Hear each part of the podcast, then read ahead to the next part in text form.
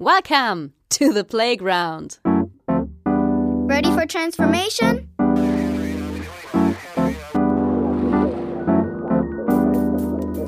Modcast, the Masters of Transformation podcast.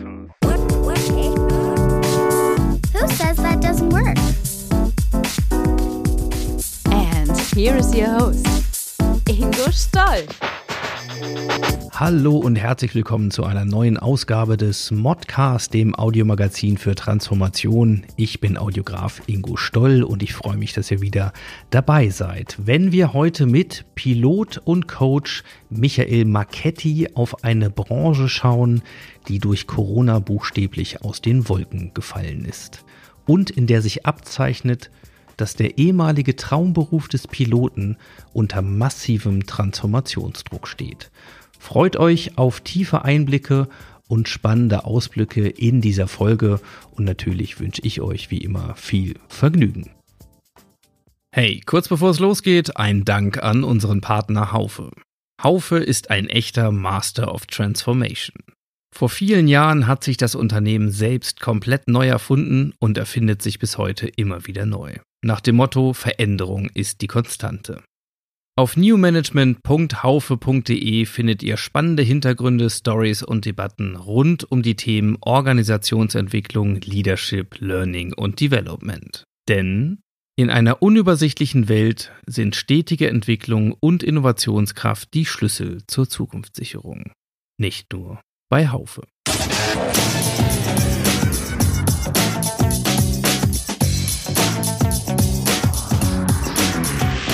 Insights. Ja, zum heutigen Modcast begrüße ich ganz herzlich Michael Marchetti. Wir haben uns auf die italienische Variante deines Nachnamens geeinigt. Äh, Michael, schön, dass du da bist und verrat uns mal kurz, wo wir dich heute hören. Ja, hallo, äh, danke für die Einladung. Ich sitze in der Wohnung meiner Tochter, weil dort ist die Internetverbindung besser, in Wien. Dort wohne ich und lebe ich. Ja, und man könnte fast aufgrund des charmanten Akzents vermuten, dass ähm, du nicht nur in Wien lebst, sondern zumindest österreichische Wurzeln hast. ja, stimmt. Ich bin auch in Wien geboren. Also der Name Marchetti hat zwei italienische Wurzeln, aber ich selber bin in Wien geboren und auch hier aufgewachsen. Und äh, ja, wenn ich nicht zwischendurch ein bisschen was anderes gesehen hätte von der Welt, wäre ich jetzt immer noch im selben Bezirk in Wien, in Hitzing, äh, weil da bin ich eigentlich nie rausgekommen, außer mit, mit ein paar Ausnahmen. Ja, ich finde das spannend, dass du das sagst, weil wenn man, und darüber wollen wir ja heute sprechen, weiß, dass du Pilot bist oder warst, ja, ähm, die natürlich viel rauskommen und viel von der Welt sehen und du auch durchaus ganz unterschiedliche Lebensmittelpunkte hattest. Also du hast schon in Chile gelebt und in Spanien und in Kenia und in Mexiko. Äh, dann klingt das natürlich fast nach Understatement hier, äh, was du uns hier erzählst. Ja, aber es ist, äh, was ja tatsächlich schön ist, ähm, wenn man so nah bei den, bei den eigenen Wurzeln ist. Und ähm, das eine bedingt ja auch das andere. Also dieses Raus, Rausgehen in die Welt und äh, neue Kulturen sehen und, und neue äh, Plätze, Orte, Menschen kennenzulernen, ist sehr schön und sehr bereichernd. Aber genauso schön ist es ja dann wieder zurückzukommen an den Ort, wo man tatsächlich herkommt. Mhm. Wir haben uns für das Gespräch heute natürlich im Fokus die aktuellen Entwicklungen genommen und vor allen Dingen, was sie für Auswirkungen auf die Luftfahrtbranche und auf den Traumberuf Pilot. Das ist er ja für sehr, sehr viele und er hat auch den Ruf eines Traumberufs. Ähm, was für Auswirkungen das hat und in deinem Blog auf deiner neuen Website findet man einen schönen Satz, den ich mir mal geliehen habe, so ein bisschen als Einstieg in, in unser Gespräch heute, nämlich am Anfang war ein Ende, das Ende vom Traumberuf Pilot. Und du bist, das darf ich verraten, Jahrgang 1973 und seit 2005 Berufspilot. Lass uns mal ein bisschen einsteigen in deine Pilotenkarriere. Das heißt, wo bist du geflogen? Mit was? Für wen? Ähm, wie sah dein Pilotenjob aus? Ja, mein Pilotenjob war eigentlich begründet in, in, im reinen Hobby. Also ich hatte nie vor, Pilot zu werden. Damit fängt es mal an. Ich habe dann den Privatpilotenschein gemacht, weil ich mal mitgeflogen bin in einem kleinen Propellerflugzeug und mir das so viel Spaß gemacht hat, dass ich mir gedacht habe, das möchte ich auch lernen. Und in diesem Kurs habe ich andere kennengelernt äh, wir haben dann gemeinsam gelernt und für die Prüfung und sind dann äh, auch die ersten Praxisstunden teilweise gemeinsam geflogen. Und da waren welche dabei, die wollten tatsächlich Berufspiloten werden und haben dann gesagt, komm Michael, jetzt, äh, jetzt haben wir den Privatpilotenschein, jetzt machen wir den nächsten Kurs, weil der fängt nächstes Monat an und, und das ist doch auch spannend. Da machen wir Instrumentenflug und dann zwei, zwei Motorik äh, und so weiter. Und irgendwann hatte ich dann alle Berechtigungen, ähm, war immer noch nicht Pilot, also noch nicht Berufspilot. Und dann hat sich die Frage irgendwann gestellt, da war ich so Mitte 30, äh, soll ich das jetzt machen, den Sprung? und das Leben auch oder eben nicht. Und ich habe mich dann dafür entschieden zu springen und äh, das zu probieren. Ja, und bin dann anfangs, äh, ich bin eigentlich immer mit Privatjets geflogen, nie Airline. Ähm, das hat mich nicht wirklich gereizt, muss ich sagen. Ähm, und war dann eben mit bei einer so in Wien, äh, damals Alliance hieß die, äh, gibt es mittlerweile nicht mehr, eine, eine Firma, die, die äh, Privatjets äh ja, einfach äh, zur Verfügung gestellt hat für Geschäftsreisen, auch für, für private Kunden. Und äh, so hat es begonnen, ja. Das klingt natürlich noch eine Nummer glamouröser als vielleicht die Airline-Piloten-Variante, also Privatjets, weil ich kenne das nur aus irgendwelchen Ami-Serien und dann äh, landen die Lockheeds da und, äh, und heben wieder ab. Also ähm, was, was bist du geflogen? Und ähm, ja, lass uns doch mal kurz ein bisschen reingucken, wen du so an Bord hattest vielleicht. ja, ein bisschen aus dem Nähkästchen plaudern. Genau. Ja, na, es ist natürlich, es hat schon was Glamouröses auch oder äh, teilweise glamouröse Seiten. Ich bin drei verschiedene Flugzeugtypen geflogen. Das eine, das erste äh, war ein Citation Jet ähm, relativ klein mit, mit sechs Sitzen hinten, äh, eigentlich sechs plus eins plus zwei Piloten, ja, so war das. Dann eine äh, französische Falcon, äh, Falcon 2000, sehr schöner Midsize Business Jet.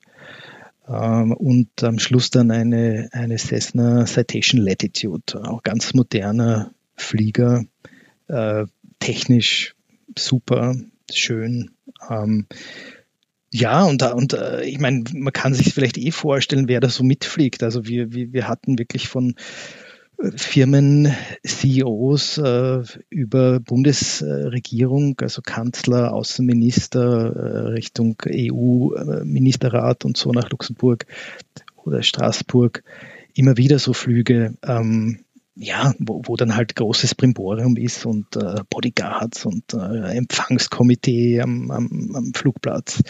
Ähm, ja, und das ist natürlich spannend. Ja? Ähm, Filmstars ja, oder Formel 1, Louis, äh, Lewis Hamilton ist, ist, ist auch schon mal hinten gesessen. Also äh, ja, ist, ist spannend, ist toll, ist schön, die mal auch in ganz in einem privaten Moment zu erleben, wie, wie die wirklich sind und ticken. Ähm, ja, das sind die schönen Seiten des Fliegens. Ja, also ich werde dich jetzt weiter nicht zu Indiskretionen des Inboard-Entertainments befragen, keine Sorge.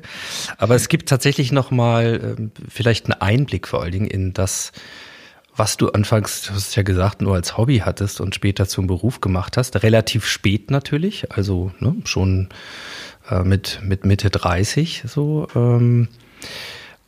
Und trotzdem reden wir natürlich über dich heute und über eine Branche und einen Traumjob, der gerade jetzt im totalen Lockdown, im Stillstand, im Zeichen von Grenzschließung im Grunde gar nicht mehr ausgeübt werden kann und wie vielleicht wenige andere Jobs auch möglicherweise gar nicht mehr die Perspektive hat, wieder zu dem zurückzukommen, was du erlebt hast und was wir eigentlich alle kennen, im Zweifelsfall aus der, ja, aus der Touristen- oder Mitfliegerperspektive.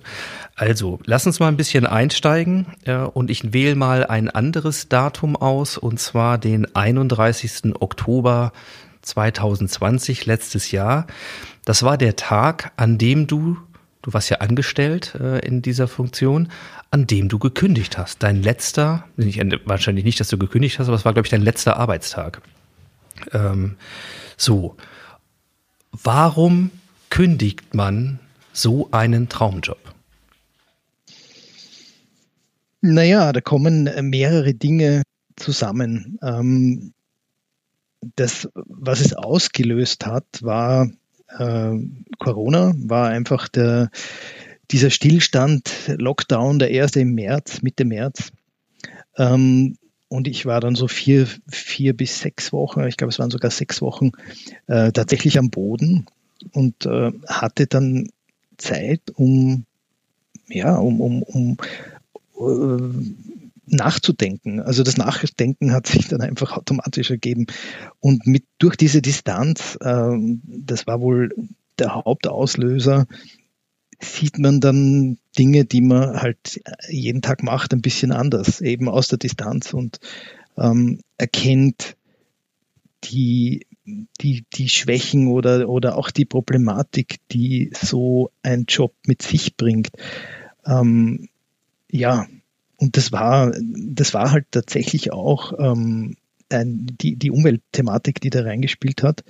Aber auch nicht nur. Also das, es war nicht so, dass, dass, dass ich mir jetzt gedacht hätte von einem Tag auf den anderen, ah, das ist alles total schädlich für die Umwelt, ich kann das nicht mehr machen, weil ich kann das nicht mehr mit meinem Gewissen vereinbaren. Das wäre jetzt auch äh, zu viel äh, des Guten, weil mir das Fliegen schon Spaß gemacht hat. Aber es war ein Aspekt von mehreren. Und der andere war, ähm, auch eigentlich eine Folge von Corona, dass nämlich die Sparte der Privatjets einen totalen Boom erlebt hat. Also nach dieser, nach, nach diesem äh, Loch, in, in das wir da alle gefallen sind, ähm, hat sich dann so Mai, Juni war das Ende Mai, Anfang Juni wieder erholt und dann gab es einen regelrechten Boom über den Sommer, weil jeder, der konnte, wollte dann offensichtlich mit dem Privatjet fliegen, weil natürlich auch äh, erstens mal ist es praktisch und zweitens äh, eben auch äh, sozusagen virenfrei. Ne? Man braucht sich nicht in eine Reihe quetschen mit, mit, mit drei anderen, äh, sondern, sondern hat so äh, seine Kabine für sich. Ähm, und wenn man sich leisten kann, ist das natürlich eine feine Art zu reisen. Ähm, und gleichzeitig war das dann aber schon etwas auch, wo, wo, wo, sich, wo sich dann einfach auch die Sinnfrage gestellt hat, weil es wurde ein immer mehr, ähm, auch also mehr Destinationen, mehr, mehr Kunden, ähm, mehr Aufwand, mehr Arbeit einfach, ähm, was ja okay ist. Wenn man vorher eh weniger arbeitet, kann man schon eine Zeit lang äh, mehr machen. Aber es war gekoppelt mit weniger Geld verdienen. Es war der wirtschaftliche Druck enorm, der auch von, von, von der ähm, Firmenführung weitergegeben wurde. Und es war auch eine, eine Art, ähm, die Mitarbeiter zu behandeln, die mir nicht äh, gefallen hat, weil, weil es so eindeutig war.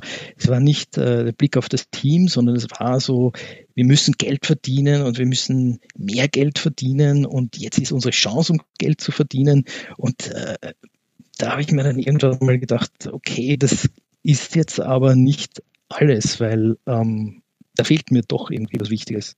Und es ist einfach dieses immer auf der Suche nach dem, nach, nach dem Meer. Ähm, letztlich ist es schon auch so eine, eine, eine, eine Vergewaltigung äh, der, der, der, der Menschen auch und des Menschlichen und auch der Umwelt. Also ist jetzt vielleicht hart ausgedrückt, aber es, es kam mir an manchen Punkten so vor.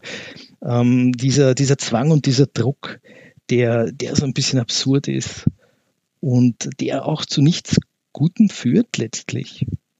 Ja, aber ich, ich habe das dann in, in, in mehreren Gesprächen schon, schon erwähnt. Äh, also eine Zahl, die mich dann wirklich selbst sehr erstaunt hat, war, ähm, Eurocontrol hat, hat äh, ähm, eine Umfrage gemacht oder hat einfach die Zahlen veröffentlicht, wie viele Flüge gibt es in Europa, also war vor dem Lockdown, jeden Tag.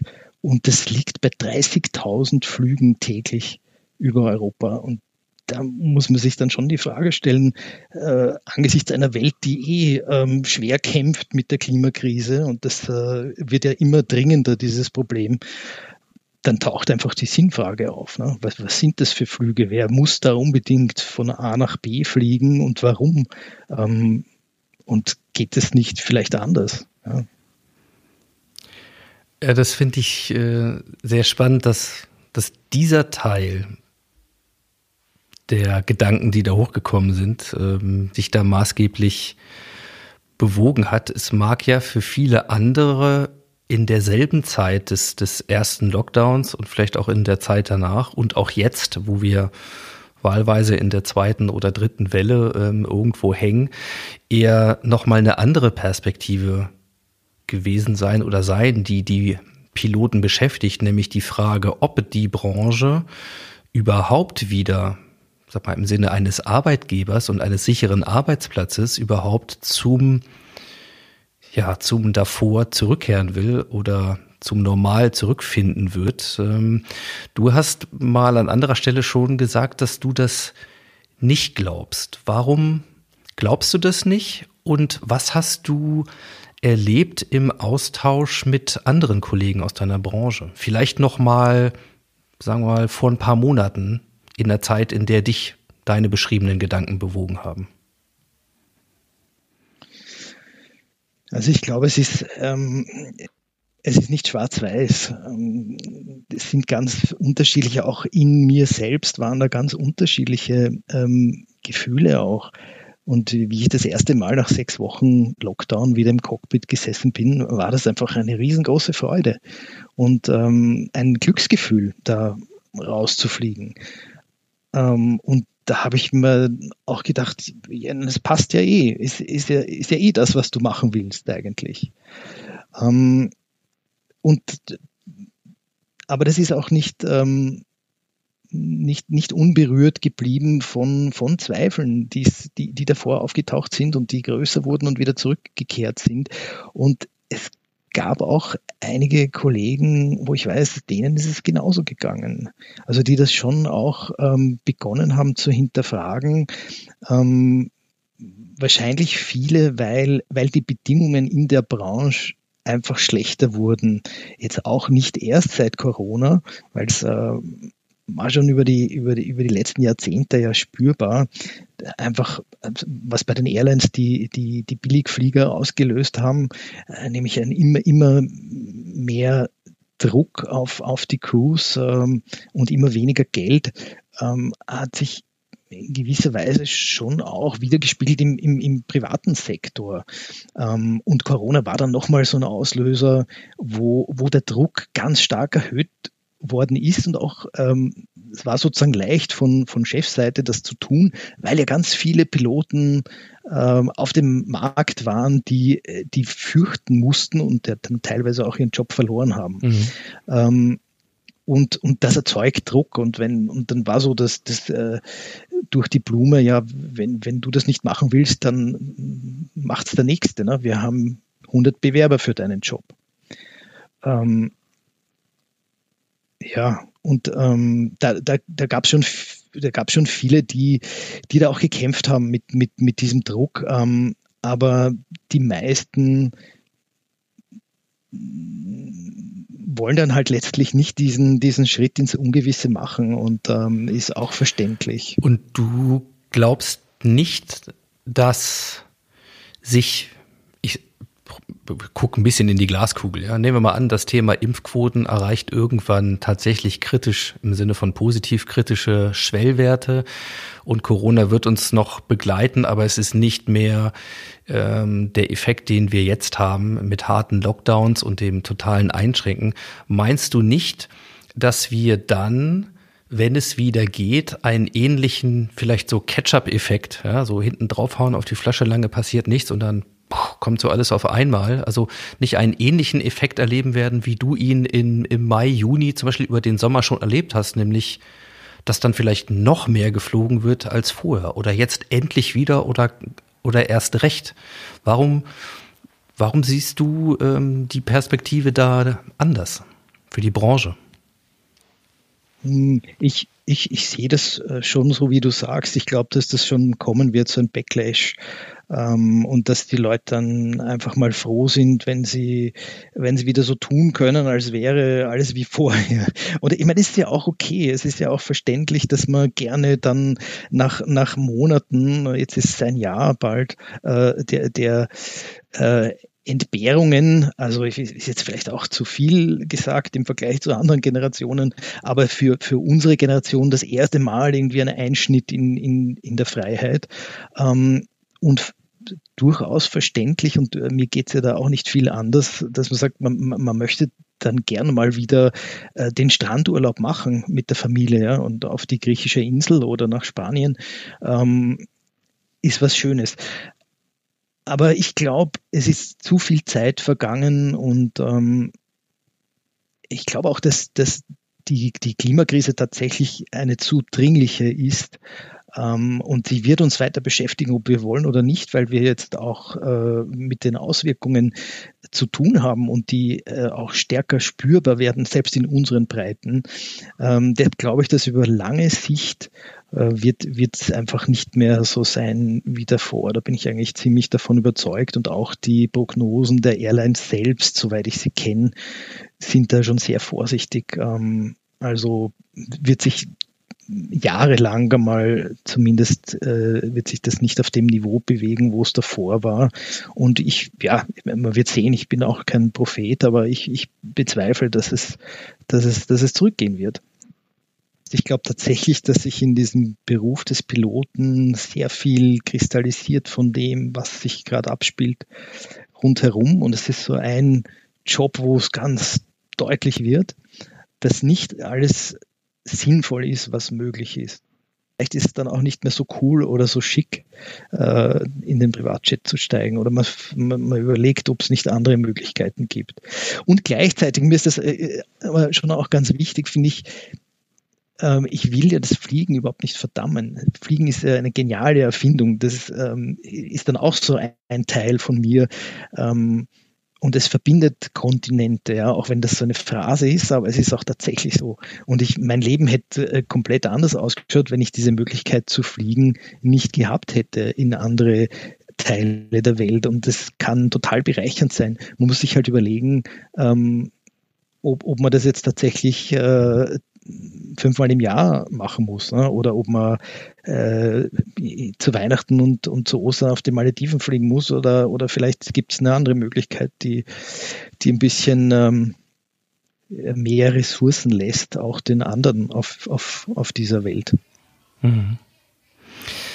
Wie ähm, wie verbreitet sind denn diese Gedanken, die du jetzt da benannt hast und vielleicht auch diese Perspektive und Einschätzung auf die Zukunft dieser Branche und des Jobs in Pilotenkreisen? ich, schwer zu sagen. Also ich, wir hatten ja äh, unseren äh, Workshop. Ähm, ich, ich greife jetzt ein bisschen vor. Äh, ähm, wo, wo, wo wir einfach vergangene Woche oder vor zehn Tagen mit, mit einigen Piloten im Gespräch waren, wie es jetzt aktuell ihnen geht. Und ähm, ganz, also wirklich die Mehrheit von denen, ähm, die sind einfach in einem, in einem Zustand, wo sie das ein bisschen leugnen, was da alles gerade passiert und eigentlich es nicht wahrhaben wollen. Das war so mein Eindruck. Es gibt schon welche, die sich tatsächlich damit auseinandersetzen und auch schon auseinandergesetzt haben, die sind dann auch ein bisschen weiter ähm, und erkennen, dass Fliegen vielleicht nicht mehr alles ist am Horizont. Wobei gerade Piloten da eine harte Nuss sind, weil die wollen ja ganz viele wirklich vom Kindergarten an äh, Pilot werden mhm. und, und, und halten dann auch ganz äh, ja, eisern dran fest und gehen da nicht freiwillig raus aus, aus, aus diesem äh, Denken. Aber es tut sich schon auch was. Also es gibt äh, schon auch die andere Seite. Und äh, was, was allen gut tut, ist die Diskussion drüber, glaube ich. Mhm. Du hast äh, das Thema Workshop angesprochen. Ähm, dann erklären wir mal kurz, was dahinter steht. Also es gibt eine, eine Website ähm, und ein kleines Team, das du aufgebaut hast. Das findet man unter der Domain wetransformpilots.com. Also wir transformieren Piloten. Magst du mal erzählen, wie es dazu gekommen ist und was dahinter steht? Ja, ähm, sehr gern. Ist im Prinzip schnell erzählt. Der, der Mastermind, der da dahinter steckt oder mit dem ich es entwickelt habe, gemeinsam ist der Jens Hollmann, ein deutscher Experte für Transformation. Den habe ich kennengelernt ähm, im vergangenen Sommer, weil ich äh, eingeladen war zu einem anderen Podcast in Berlin und er war auch Gast dort und wir haben gemeinsam diskutiert und äh, uns kennengelernt und äh, Jens hat die Gabe, dass er die richtigen Fragen stellen kann. Und ich war damals noch nicht so weit, dass ich äh, den Job eigentlich sein lassen wollte. Also ich war, ich habe mich schon damit beschäftigt, so ein bisschen ab, abzubauen äh, und so vielleicht einen langsamen Ausgang zu finden. Aber der Jens hat sehr beschleunigt diesen Vorgang. Ähm, und wir sind dann äh, einfach in Kontakt geblieben und haben der hat immer wieder Denkanstöße geliefert und äh, daraus hat sich dann die Idee entwickelt, wenn es mir so geht in dieser Phase, dann muss es anderen auch so gehen. Und es gibt ganz viele Piloten und es gibt ganz viele Piloten, die, ob sie wollen oder nicht, ihren Job ähm, verlieren werden, weil, weil das einfach nicht mehr gebraucht wird in den nächsten Jahren. Ähm, und man könnte doch versuchen, das, was ich in dem letzten Jahr erlebt habe und an Schritten gemacht habe und äh, in meiner Entwicklung gemacht habe. Und das waren ja nicht immer einfache Dinge, das muss man auch sagen. Also das hat mir wirklich genug schlaflose Nächte beschert. Aber wenn man dieses Know-how und diese Momente, die man da durchlebt hat, ähm, weitergeben kann an Kollegen, die kurz davor stehen, so einen Schritt zu, zu machen oder sie müssen ihn machen, weil, weil sie gekündigt werden, ähm, dann ist es eigentlich eine, eine, eine, eine schöne Idee, ein, ein schöner Gedanke, ihnen da ein bisschen ähm, weiterzuhelfen, so gut es geht. Und helfen kann eben schon bedeuten, einfach nur ins Gespräch zu kommen und zu sehen und zu akzeptieren, was, was gerade passiert. Ähm, Jetzt ja. ähm, Jetzt bin ich ein bisschen neugierig. Also ihr habt, das kann man ja auf der Website auch äh, nachlesen, ihr habt sozusagen einen ersten Online-Workshop, ein Online-Event gemacht im Umfang von so ungefähr 90 Minuten, glaube ich. Ähm, das kann ja jetzt zum einen in, in Richtung, fast hätte ich gesagt, Selbsthilfegruppe gehen. Also das ist einfach gut schon mal festzustellen, dass man nicht alleine ist mit äh, den Das ist ein Themen. Teil davon, ja. ja. ja. Und zum anderen kann es natürlich die Erwartungshaltung geben, zu sagen, ja, wer sich denn ähm, auf diesen Weg macht, findet dann vielleicht auch konkrete ähm, Methoden, Konzepte, Hilfestellungen in der Form. Also wie, wie habt ihr es aufgebaut und ähm, ja, was für Erfahrungen habt ihr gemacht im, im ersten Workshop? Ja, also aufgebaut ist es, wie, wie du gesagt hast, das tatsächlich ein Teil des Ganzen ist einfach der Austausch und äh, das war auch sehr spürbar in diesem ersten Werk Workshop, ähm, dass der Bedarf ganz groß ist. Ähm, wir hatten nur um ein Beispiel zu bringen, was, was da tatsächlich los ist in der Branche. Das ist eigentlich erschütternd. Eine Co-Pilotin aus Dubai, äh, bis vor kurzem ist sie am 380er Airbus unterwegs gewesen, hat ihren Job verloren ähm, im vergangenen Jahr und hat erzählt, dass fünf ihrer Kollegen sich seit, seit seitdem sie den Job, äh, seitdem sie gekündigt wurden, haben sich fünf Kollegen umgebracht, das Leben genommen. Es gibt andere, die sperren sich im Badezimmer ein, drehen die Dusche auf, damit die Familien nicht hören, dass sie weinen. Also es sind tatsächlich Dramen und äh, es geht um Existenzen. Ähm, und dass, dass es da schon hilft, einfach jemanden äh, zu haben, der aus derselben Branche ist. Das ist ein bisschen wie ein, so ein Familiengefühl und zu erkennen, okay, die, den anderen geht es auch nicht besser und sie haben genauso wenig Plan, wie ich äh, habe.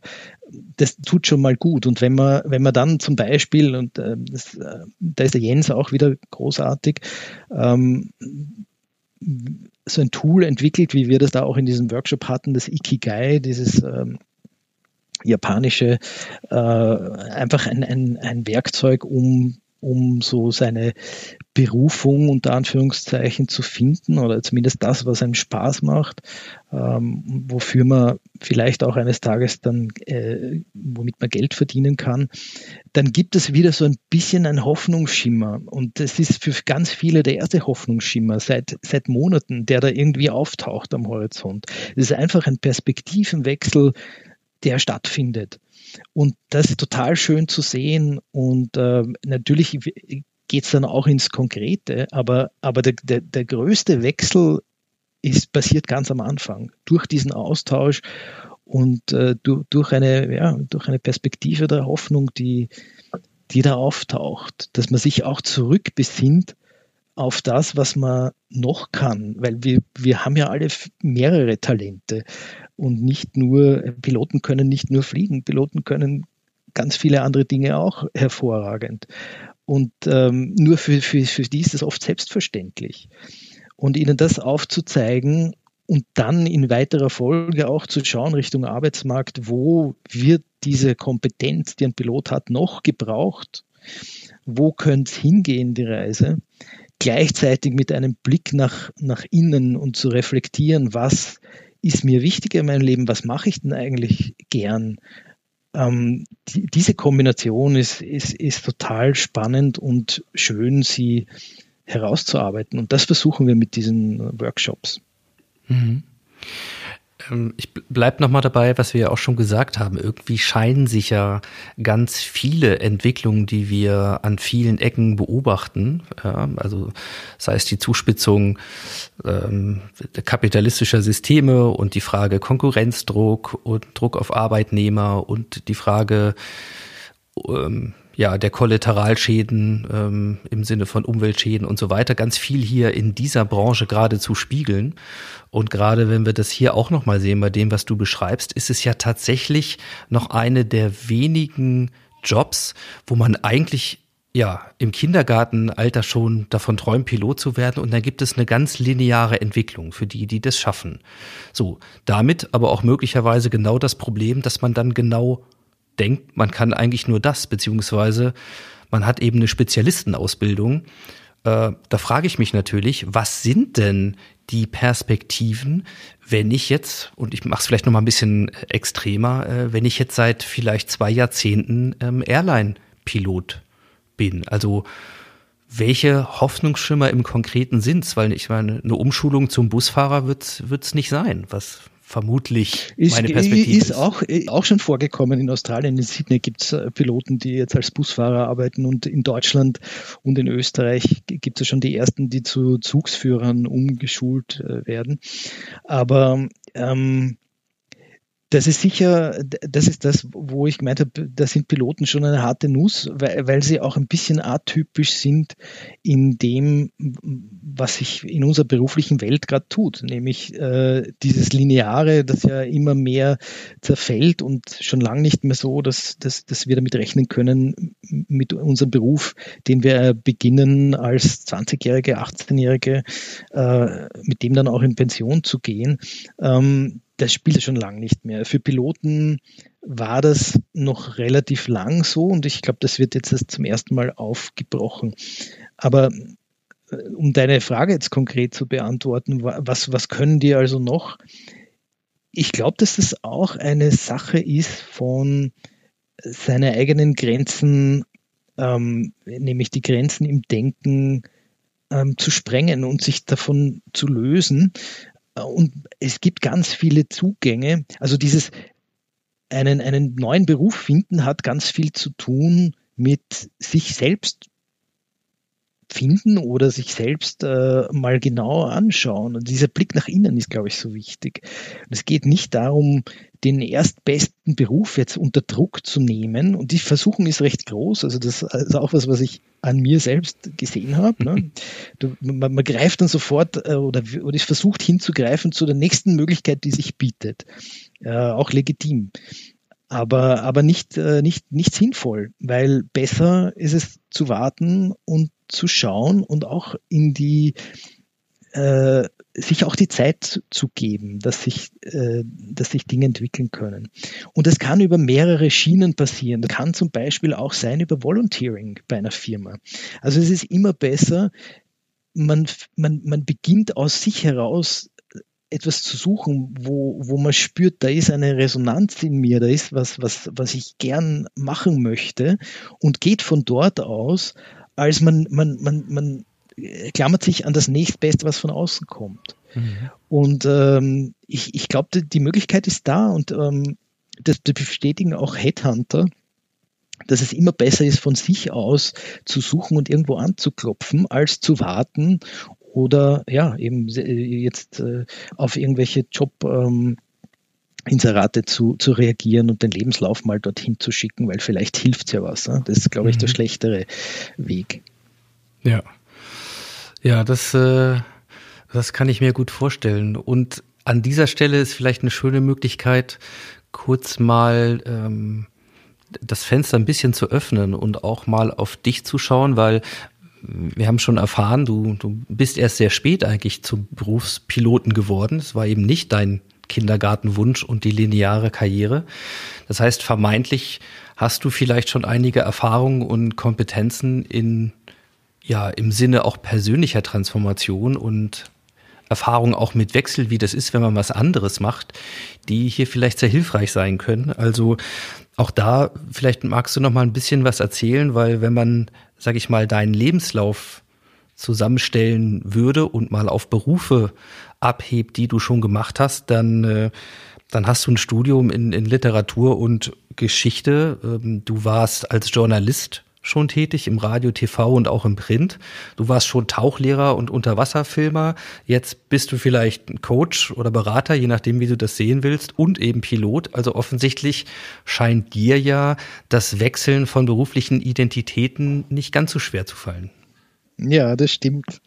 Das stimmt. Und ähm, meine Frau, mit der ich jetzt auch seit 25 Jahren äh, zusammen bin, die hat das am Anfang äh, schon irgendwie auch kritisch beäugt, weil, äh, weil, weil dann auch die Frage aufgetaucht ist, warum, äh, warum jetzt schon wieder was anderes? Ne? Weil es hat auch sowas von nie zur Ruhe kommen und immer irgendwie ähm, was Neues suchen.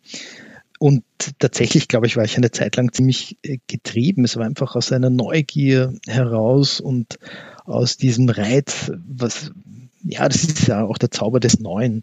Ähm, natürlich mit zunehmendem Alter läuft sich das dann auch tot oder man erkennt, dass, dass man nicht äh, dauernd Dingen hinterherlaufen muss. Ähm, aber schön ist es schon, ähm, wenn man sich selbst auch neu ausprobieren kann. Das hat mir immer Spaß gemacht und das hat mir immer viel gegeben. Und das Letzte, was, äh, äh, was mir, glaube ich, jetzt auch die Entscheidung, den, den Job als Pilot ähm, zu kündigen, leichter gemacht hat, war eine Erfahrung, die da jetzt noch gar nicht angesprochen ähm, war, aber die, mhm. die ganz wesentlich, glaube ich, war ich bin gemeinsam mit meiner Frau 2017 ähm, quer durch Neuseeland zu Fuß gewandert. Also da gibt es einen Trail, den Tiararoa Trail, der ist über 3000 Kilometer lang. Und wir waren da fünf Monate nur mit Zelt und Rucksack unterwegs. Das hat einfach äh, schon ganz, ganz viel äh, verändert am Denken und ähm, auch an, an dieser Art, wie man das Leben sieht und ähm, wie, wie, wie schön es ist, einfach zu leben ähm, und auch wegzugehen von dieser Planung, die, was wir oft uns selber aufhalsen, ne? die, die äh, Monate, Monate vorweg zu planen, ähm, sondern einfach zu sagen, na, jetzt im, im, im Moment zu sein. Ähm, das, wenn man das verinnerlicht, und das tut man, wenn man so lange unterwegs ist, dann ähm, sieht man den Alltag nachher auch anders. Und dann hat man vielleicht auch mehr den Mut zu sagen, ähm, es gibt auch andere Möglichkeiten. Warum habt ihr euch damals äh, für diesen Trail entschieden? Puh, naja, ein, ähm, in gewisser Weise, wir waren immer beide gern ähm, in den Bergen wandernd unterwegs. Also diese, diese Leidenschaft haben, haben wir beide, aber es war halt nie so lang. Und dann war es das erste Mal auch mit unseren Kindern, sich so eine, eine Chance aufgetan hat, äh, weil die, die Jüngere war damals in Amerika, äh, ein Auslandssemester. Die ältere war, war schon, äh, ist schon ausgezogen und hat studiert. Und äh, wir hatten die Möglichkeit für uns zu zweit einfach was zu machen. Und dann war so der erste Gedanke, naja, Weltreise wäre doch schön. Und der zweite war dann, wie wäre es denn, wenn wir, wenn wir mal was ganz anderes machen und wenn wir uns einfach einen Rucksack nehmen und, und zu Fuß äh, eine, eine lange Strecke gehen. Mhm. Und ähm, dann sind wir irgendwie durch Zufall im Internet auf, auf den Trail in Neuseeland gestoßen. Das passte dann auch von der Jahreszeit so gut, weil das genau ähm, vom, vom, vom Klima her dann reingepasst hat in unsere Zeitplanung. Und du musst ja auch in ein paar Monaten durch sein, ne? Genau, ja, also du musst dann irgendwann wird's, am Anfang ist es noch recht frisch und am Schluss wird es dann auch wieder frisch, weil und dazwischen ist der Sommer, ja. Ähm, ja, vielen Dank, dass du das auch nochmal ähm, zur Sprache gebracht hast, weil was man hier natürlich schon bekommen kann, ist ein gewisses Bild von dir und eben deinen auch nicht linearen Lebensweg. Ähm, und trotzdem mag man ja jetzt vielleicht denken, ach naja, also weißt du, wenn du das alles schon gemacht hast und auch Auszeit und äh, dann scheint dir das ja gar nicht schwer gefallen zu sein, jetzt vielleicht den Pilotenjob aufzugeben. Ähm, dem war ja vermutlich nicht immer so. Dass jetzt vielleicht jetzt so, wo klar ist, wie es für dich ähm, weitergeht oder zumindest was im Moment auch stattfindet. Aber äh, wenn man deinen Blog liest, dann ähm, beschreibst du ja auch kurz mal die Momente, wo du zum Beispiel nach der Entscheidung zu kündigen dann auch auf dem Arbeitsamt äh, gesessen hast und dann auch Zweifel kommen. Also war das, war das nur ein kurzes Aufflammen oder wie bist du mit den Tiefpunkten vielleicht umgegangen?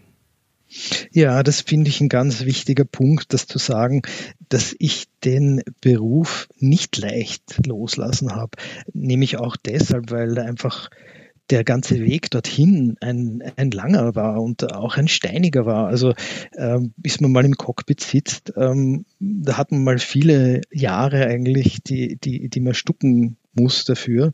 Und ähm, es muss auch ganz viel anderes passen. Also es muss ja auch von der Gesundheit, man muss irgendwie körperlich fit sein. Ähm, es fließt viel Geld in diese Ausbildung, das darf man auch nicht übersehen. Und es wäre absurd, die wegzuwerfen, als, als wäre es nicht von Belang. Also das war es nicht. Und ähm, mein Herz hängt immer noch am Fliegen. Also ich, ich, ich, mhm. ich, ich finde es einfach, es ist ganz äh, was Geniales, Schönes. Aber ja, dann trotzdem, trotzdem dieser Schnitt und Schritt. Und es gab viele Tiefpunkte danach. Ähm, etwas, was mich sehr überrascht hat selbst, war die, die Geschwindigkeit und die Dynamik, die das Ganze angenommen hat binnen weniger Wochen eigentlich, wo sich so zugespitzt hat, dass ich einfach nicht anders konnte, dann als zu sagen, okay, das war's jetzt. Ähm, ich habe es schon erwähnt vorher, ich wollte eigentlich einen langsameren Ausstieg finden, ähm, aber, aber letztlich war das so deutlich dann, mh, mm, dass, dass ich eigentlich gehen musste mit einem ziemlich klaren Schnitt, der dann auch gut war. Mhm. Ähm, und gleichzeitig durch die Geschwindigkeit, mit der das passiert ist, ähm, ich habe das zwar versucht ab, abzufangen, wirklich dann eben auch so Tage zu haben, wo, wo ich total ungestört bin mit mir und, und die Möglichkeit und den Raum habe, ähm, auch wirklich zu mir zu kommen und bin dann so drei Tage lang äh, im, im Wald gesessen und habe einfach überlegt. Und es war gut, ja. Das ist wirklich eine Durchgehend Wohltat. oder was? Durchgehend, ja, durchgehend. Mit, ja, äh, habe mir eine Hängematte genommen und zwischen zwei Bäume gespannt. Im Sommer war das. Und habe einfach, äh, da kam auch niemand vorbei, weil das war eine Stelle, die ich schon so gewählt habe. Ähm, und, und, und hatte wirklich die Zeit, das ähm, mal wirken oder setzen zu lassen. Ah. Und trotzdem, also äh, auch, obwohl ich dann das Gefühl hatte, das passt schon so und das war die richtige Entscheidung, ähm, kommen dann trotzdem die schlaflosen Nächte, in denen man aufwacht und sich denkt, ach, vielleicht habe ich das jetzt aber ganz falsch eingeschätzt, die Situation. Und vielleicht täusche ich mich einfach. Und vielleicht ähm, wird das alles nichts, was ich mir da jetzt ähm, vorstelle. Und ähm, vielleicht ist das ein Riesenblödsinn, ein Schuss ins Knie. Mhm. Also und diese Zweifel sind, ähm, sind nicht, nicht so einfach wegzustecken. Also die, die nagen schon ordentlich. Und äh, ja, auch, auch es zu rechtfertigen vor anderen ist ja nicht so leicht. Zuerst einmal vor der eigenen Familie. Also meine Frau hat mich da total unterstützt, das war super. Aber meine, meine Mutter zum Beispiel ist da viel skeptischer gewesen. Weil, warum, warum machst du denn das jetzt? Was, mhm. was soll denn da rauskommen? ähm, ja. Ja, das kann ich total gut äh, nachvollziehen. Und es sind natürlich auch viele Sachen, die du jetzt hier nochmal bestätigst, die der ein oder andere, der den Schritt noch nicht gegangen ist, sondern jetzt einfach mit der Frage beschäftigt ist, wie kann es denn für mich weitergehen, wo ich heute noch Pilot bin, jetzt gerade ja, meinen Job nicht machen kann. Vielleicht kommt es danach wieder, vielleicht ist es aber langfristig gar nicht das, was mich, das ist ja ein Gedanke, mit dem wir im deutschsprachigen Raum ja, auch einfach sozialisiert sind. Ja. Vielleicht ist es gar nicht das, was mich in die sichere Rente bringt. Vielleicht schaffe ich es nicht bis dahin. Und soll ich jetzt einen Schritt woanders hingehen? Äh, das sind ja viele Dinge, wo unser Verstand darauf programmiert ist, vielleicht erstmal die Risiken zu benennen und Ne, die Gefahren zu benennen, im Sinne von Säbelzahntiger vor der Höhle, so. Und Sachen, die du genau. ja durchaus trotz deiner Erfahrungen mit persönlicher Transformation, trotz einer Auszeit ähm, auf dem Trail, trotz der Fähigkeit, offensichtlich dich auch in die Stille zurückzuziehen ähm, und diese Dinge zu reflektieren, trotz all dem hat es dich ja nicht davor bewahrt, durch diese Prozesse durchzugehen. Und wenn das so ist, dann bin ich natürlich höchst neugierig zu sagen, mal angenommen, ich wäre jetzt Pilot und ich bin jetzt in einem deiner Seminare, ja, oder Workshops, oder ich treffe dich so irgendwo, ja. Was, was an Learnings oder was vielleicht auch an Empfehlungen zum Umgang mit dieser Situation ähm, gibst du denn anderen? Ja, ich glaube, ein ganz wichtiger Punkt ist zu begreifen, dass wir uns nicht entziehen können der Tatsache, dass die Welt eine unsichere geworden ist. Egal was wir tun, selbst wenn wir sagen, Ah, jetzt als Pilot gesprochen, ich, ich tauche das jetzt durch und ich mache jetzt gar nichts, weil ich will ja fliegen und es wird sich schon wieder ändern und es war auch 9-11 eine große Krise und danach ist auch wieder aufwärts gegangen, ähm, dann ist es eine Möglichkeit, damit umzugehen, aber was passiert ist, dass sich die Welt trotzdem verändert, auch wenn ich den Blick zum Boden richte und nicht äh, schaue, was sich tut, tut sich was. Das heißt, ich glaube, die bessere Variante ist, und ähm, das ist ein großer Vorteil, wenn man so will, dass sich die Welt so oder so ändert. Das heißt, ich bin nicht als einziger betroffen. Es wird ganz viele ähm, treffen, auch nicht nur Piloten. Es wird genauso Arbeiter treffen in der Automobilindustrie. Es wird äh, Menschen im Tourismus treffen. Ähm, all das äh, sind, sind, sind Veränderungen, die, die passieren, weil sich äh, die Welt einfach auch gerade verändert, zu einem, und zwar zu einem Grad, wie, es, äh, wie wir das bis jetzt nicht gekannt haben. Und ich glaube, darin liegt einfach die, die Möglichkeit zu sagen, wenn das eh schon so ist, dann, dann gehe ich es aktiv an. Also das ist irgendwie so ein Teil dessen, was ich versuche, den, den, den Teilnehmern mitzugeben. Und sie, sie ähm, können das dann auch nachvollziehen und es ist, ist uns tatsächlich gelungen, äh, so einen, so einen Prozess anzustoßen bei einigen. Ne? Die, die sagen zwar dann am Abend noch, naja, äh, weiß nicht, hat, hat sich jetzt nichts in meinem Denken verändert, aber dann schlafen sie drüber und am nächsten Tag beginnt es dann so ganz langsam irgendwie mhm. einzusickern. Und die mhm. Bestätigung habe ich gekriegt in den Feedback-Runden, dass das für einige so war. Und denke ich mir, ja, ist, äh, dann, dann, dann fängt dieser Weg jetzt an. Und äh, mhm. äh, gut ist es so. Was sagst du denn, wenn ich dich jetzt frage, was dein Job ist, was du machst? Ich würde sagen, ich, ich äh, begleite, sie, sind ja nicht nur Piloten, das sind ja auch äh, Flight Crews, also auch Flight Attendants, ähm, begleite sie auf einem Weg der Veränderung und ich versuche mit ihnen gemeinsam ähm, das zu finden, was, was an Möglichkeiten in ihnen steckt. Ich meine, letztlich kann das eh nur jeder für sich finden, aber ich versuche den Anstoß zu geben und sie zu begleiten. Mhm. Ja, dann werfen wir doch vielleicht den Blick mal ein bisschen voraus, trotz äh, aller Unsicherheiten oder gerade mit dem vollen Bewusstsein, äh, dass es eben so ist und dass es Wege zu suchen geht, damit auch gut umzugehen, ohne dass es einen halt äh, ja in der eigenen Komfortzone gefangen hält oder mit Decke über dem Kopf äh, der einzige Gedanke bleibt, es wird schon irgendwie gut gehen. Ähm, was, was hast du vor? Was machst du als nächstes? Und vielleicht, ja, gibt es eine Vision? Gibt es was, was du dir wünschst für deine Zukunft? Ich, ähm, ich lasse es offen. Also ich bin tatsächlich so weit, dass ich, dass ich, äh, also ich ertappe mich schon immer wieder dabei, dass ich selber auch dieses ähm, ins Planen dann reinfall und mir alle möglichen Dinge überlege, ähm, was nicht sein könnte und wie könnte ich das noch organisieren. Und ähm, bis zu einem gewissen Grad braucht es ja schon auch. Aber ich glaube, es ist auch ganz wichtig, da hat mir der Jens auch so so weitergeholfen, ähm, weil er das so kultiviert, so je, Schritt für Schritt zu machen und, und einfach zu schauen, dass das, was man jetzt, dieser nächste Schritt, der gerade passiert, dass der wirklich gut wird.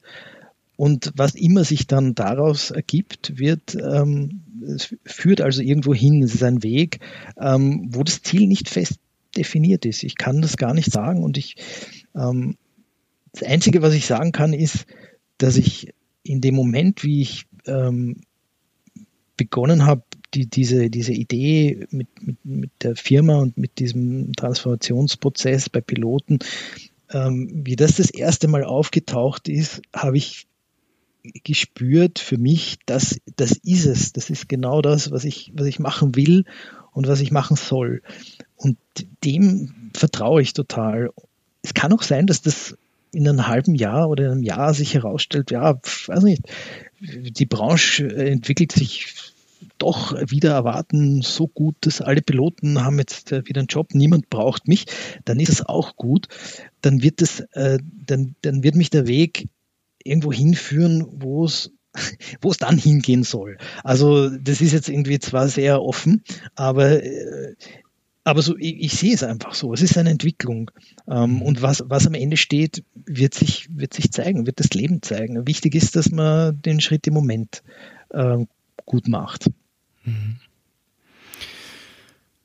Ja, ich würde fast sagen, dass ähm, das lasse ich genauso stehen und das ist auch in jeder Hinsicht äh, Schlussplädoyer tauglich, weil so wird es kommen, ja, in der einen oder anderen Richtung und ich habe das Gefühl, du bist auf jeden Fall gut gut gerüstet für was auch immer sich dann da entwickelt und hast sicherlich mit generalistischen Fähigkeiten und auch positiven Transformationserfahrungen, nämlich dass es auch wenn man die Identität beruflich wechselt, äh, tatsächlich weitergeht, dass es immer weitergeht und dass auch spannende neue Dinge kommen. Wahrscheinlich ganz viel Rüstzeug schon egal ob man das jetzt im HR-Slang als, als T-Shape-Profil bezeichnen will oder wie auch immer. Also sind alles Fähigkeiten, sich vielleicht schneller ähm, wieder auf veränderte Rahmenbedingungen einzustellen. Und ich glaube, das sind Fähigkeiten, die wir alle brauchen, völlig egal, ob wir irgendwo als Reinigungskraft arbeiten, einen Airbus fliegen oder ähm, an der Maschine stehen. Das ist, glaube ich, genau das. Und insofern danke ich dir ganz herzlich für deine Einblicke. Und wer jetzt gerne deinen Weg weiterverfolgen möchte oder auch schauen möchte, welche Angebote gibt's, ähm, wo, wo kann man sich informieren, wo findet man dich? Ja, danke Ingo auch dir für, für die Einladung. Eh, du hast es vorher schon erwähnt über die, über die Website wetransformpilot.com ist so die, die Major-Anlaufstelle und von dort geht es dann weiter. Also ich bin gerade am Aufbau einer zweiten Homepage, die dann auch ähm, in den englischen, englischsprachigen Raum da ein bisschen reinwirken soll, weil es natürlich ganz viele Piloten gibt, die, die kein Deutsch, aber dafür Englisch sprechen. Ähm, ja, und da wird dann auch immer ähm, die, werden die neuesten Entwicklungen stehen. Also wir planen jetzt gerade für, für März einen äh, Workshop, einen weiteren. Und äh, dann geht es auch weiter in Module, also mit, mit äh, Richtung Einzelcoaching und auch äh, ganz konkret dann Richtung ähm, Job vermitteln, ja, ähm, Praktikum irgendwo machen und schauen, mit Headhuntern äh, zusammenarbeiten. Das, das steht auch alles dann in weiterer Folge auf dem Programm. Und das äh, wird man dann dort äh, finden, wenn es soweit ist. Mhm. Also aus meiner Sicht, das darf ich dir äh, äh, gerne ganz ungefiltert zurückspiegeln, macht das alles extrem Sinn. Und vor allen Dingen macht es Sinn, weil du weißt, wovon du da redest, weil du einer aus der Branche bist und eben nicht nur ein externer, ähm, der viel Erfahrung im Transformieren hat, sondern ich glaube, das ist einer Branche, die nicht viele Erfahrungen mit Transformation hat in den letzten Jahrzehnten nicht machen musste, sondern eigentlich immer trotz einiger Dellen äh, im Grunde den Pfad der Weiterentwicklung gegangen ist und doch mehr oder weniger sich linear entwickelt hat mit allem, was da dran hing, immer größer, höher, weiter, schneller, mehr, äh, dass diese Branche diese Erfahrung ganz dringend braucht und hier lernen muss, äh, sich neu zu erfinden und sich auch wieder zukunftsfähig zu machen. Insofern vielen, vielen Dank. Ich möchte noch zwei ähm, Aspekte äh, hier vielleicht ähm, nochmal nennen, die spannend sind, wo ich auch noch informieren könnt, wenn ihr das jetzt gehört habt. Zum einen äh, Jens Hollmann, du hast deinen Partner erwähnt, mit dem ihr hier auch diese Workshops konzipiert habt. Jens ist äh, in Folge 112 Gast des Modcasts gewesen und hat auch aus Innensicht über die Transformation, in diesem Fall der Beraterbranche, gesprochen. Walk the Talk, Fragezeichen, Ausrufezeichen. Also auch das eine der beliebtesten Modcast-Folgen, offensichtlich mit sehr gehaltvollem Inhalt. Äh, die lege ich euch nochmal ans Ohr. Und zum anderen, äh, du hast es auch benannt, du warst noch bevor du die Entscheidung für die Kündigung getroffen hast, äh, Gast im Ich Wir Alle Podcast. Und ich glaube, ihr habt mit mit Maike Schebitz gesprochen, wenn ich das äh, richtig in Erinnerung habe. Also eine Kollegin von mir aus der Audiografen-Ecke, also auch ganz wunderbar. Auch spannend vielleicht diese Gedanken von dir mal zu hören damals, bevor du die Entscheidung ja. getroffen hast. Ja? ja? hat sich noch ein bisschen anders angehört damals, vermute ich. ja, das ist ja meistens in der Rückschau der spannendste Teil, um zu verstehen, welche Entwicklung man gemacht hat und welchen Weg man wirklich selbst schon zurückgelegt hat. Also insofern vielleicht auch ganz spannend, das nach diesem Podcast zu tun. In jedem Fall wünsche ich dir für deinen Weg ähm, alles Gute. Ich werde ihn weiter verfolgen und hoffe, dass wir uns dann auch mal live und in Farbe irgendwo in diesem Kontext äh, sehen, denn das sind so Lebensgeschichten und Veränderungsentwicklungsgeschichten, die mich ja auch als Audiograf interessieren. Und äh, insofern irgendwann wird man auch wieder reisen und Präsenzthemen machen können und vielleicht ergibt sich mal eine Chance, würde mich auf jeden Fall sehr freuen. Also dir herzlichen Dank für deine Zeit. Ja, danke dir, Ingo. Sehr gern. Äh, würde ich auch sehr gern äh, persönlich kennenlernen und ähm, jederzeit, äh, wenn es sich ergibt. Und war, war sehr fein, mit dir zu plaudern.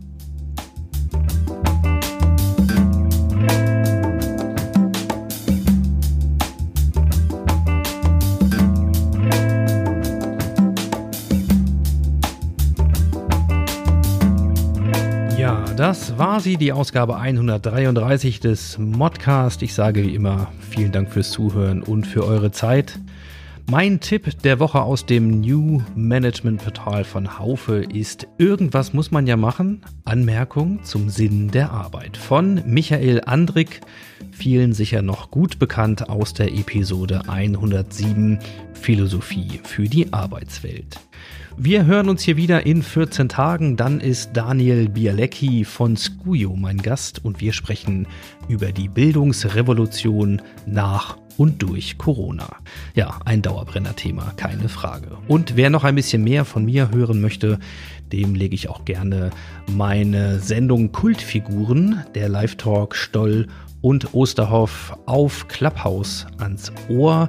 Das gibt's immer donnerstags um 19.30 Uhr für eine Stunde Live-Talk. Also wenn ihr wollt, hören wir uns auch gerne da. In diesem Sinne, macht's gut, ciao, ciao und happy transformation.